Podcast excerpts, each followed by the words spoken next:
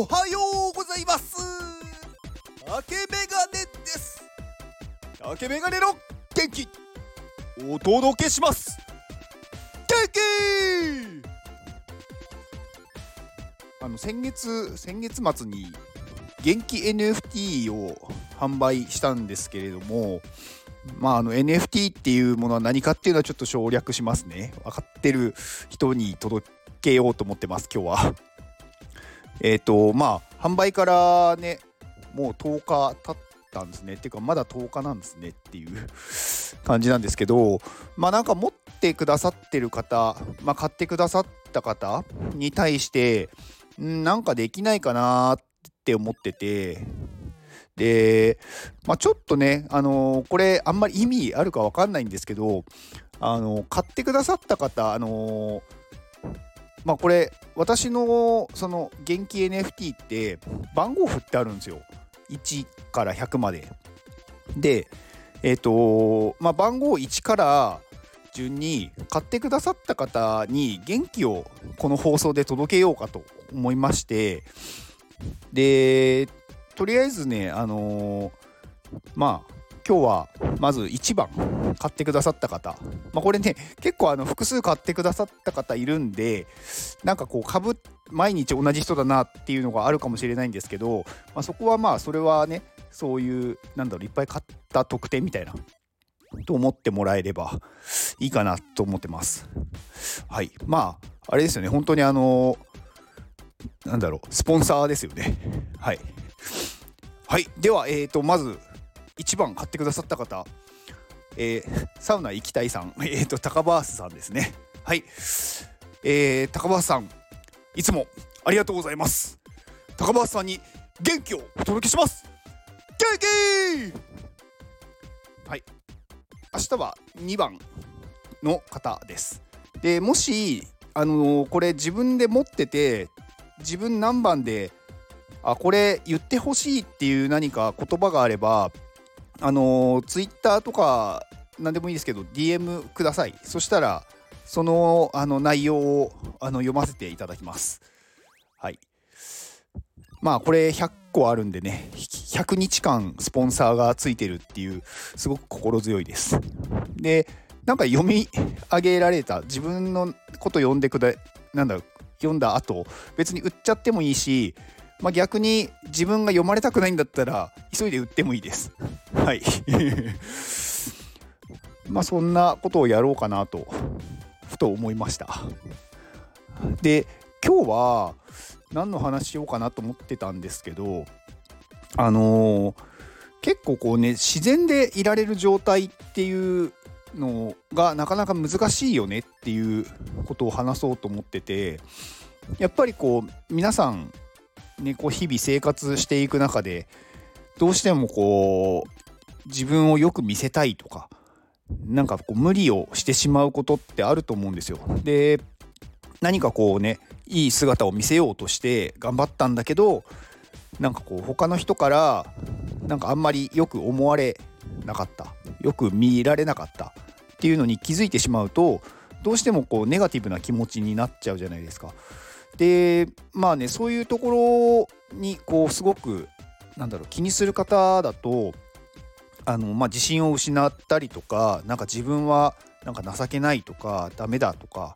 まあ、そういう風になっていってしまってでこれどんどんそれがねひどくなってくると今度自分に対してこうね怒りまで出てきてしまうんですよね。なんで私はできないんだみたいな。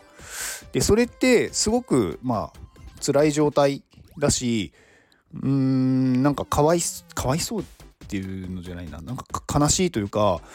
うんなんかその人一人一人人間ってみんなすごくあのいい特徴を持ってるし、まあ、個性的だしなんだろう他の人にはないものを持ってるのになんかね自分がうまくいかなかったことだけに注目してなんかそれが自分はダメだって思っちゃうのはすごくもったいないと思うんですよね。だからそういう人に対してなんかこうしたらいいんじゃないっていうまあ簡単なアドバイスというかまあうんまあ心理学的なところでこういうことをしてるといいっていう結果が出てるよっていうお話なんですけどあのセルフコンパッションっていうのがあるんですよ。でセルフコンパッションって何かっていうと、まあ、まあ直訳すると、まあ、自分に対しての、まあ、こう思いやりとか、まあ、慈しみとかそういう意味なんですけど、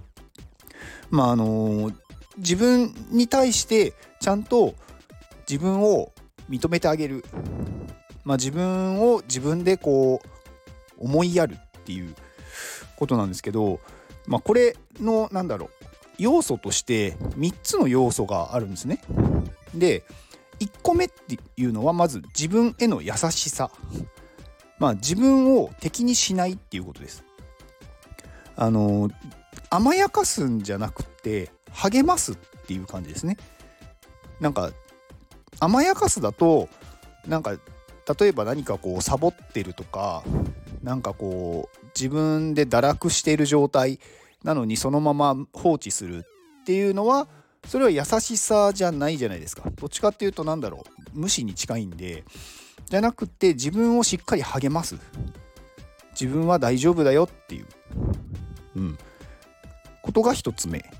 で2つ目は、えーとまあ、一般的な人間性って言われるんですけど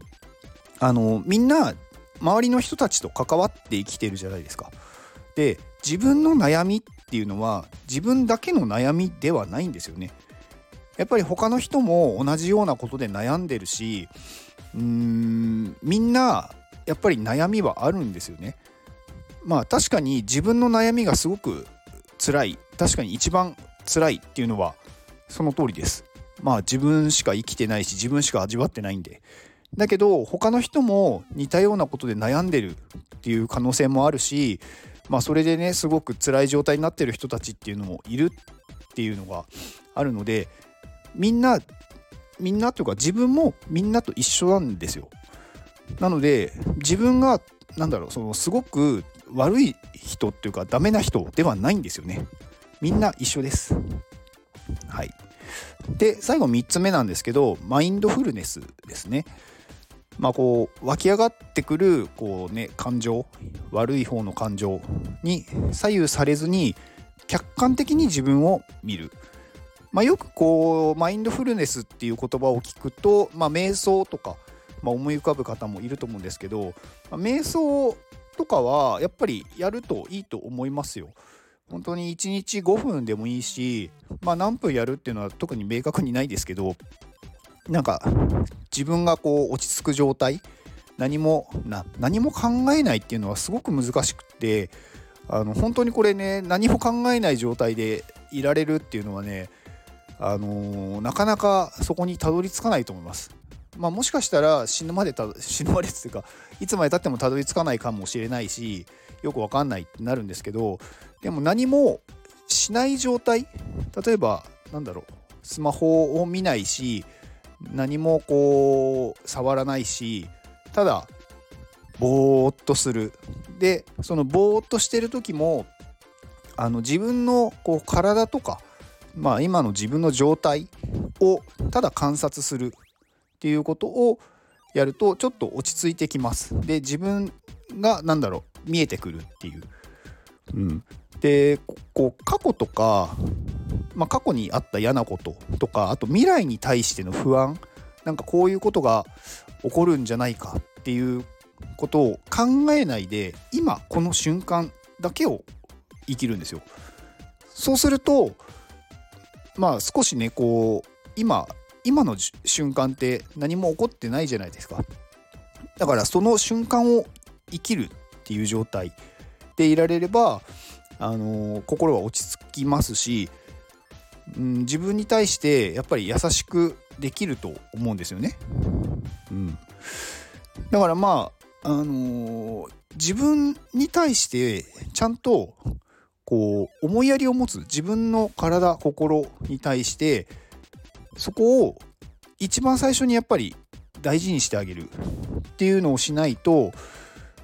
うん、自分が辛い状態のままいるとねどんどんね周りの人に対してもそういう態度出てしまうのでなのでそこはねあのー、やっぱりそうしたくないじゃないですか。うん、だったらまず自分がちゃんとこうなんだろう。思うまま自分が自然でいられる状態自分らしくいられる状態っていうのを大事にした方がいいと思います。はい。まあなんかちょっと すごく長く話してしまったんで 今日はこれで終わりにしようと思います。はい。ではこの放送を聞いてくれたあなたに幸せが訪れますように。行動の後にあるのは成功や失敗ではなく結果です。だから安心して行動しましょう。あなたが行動できるように元気をお届けします。元気!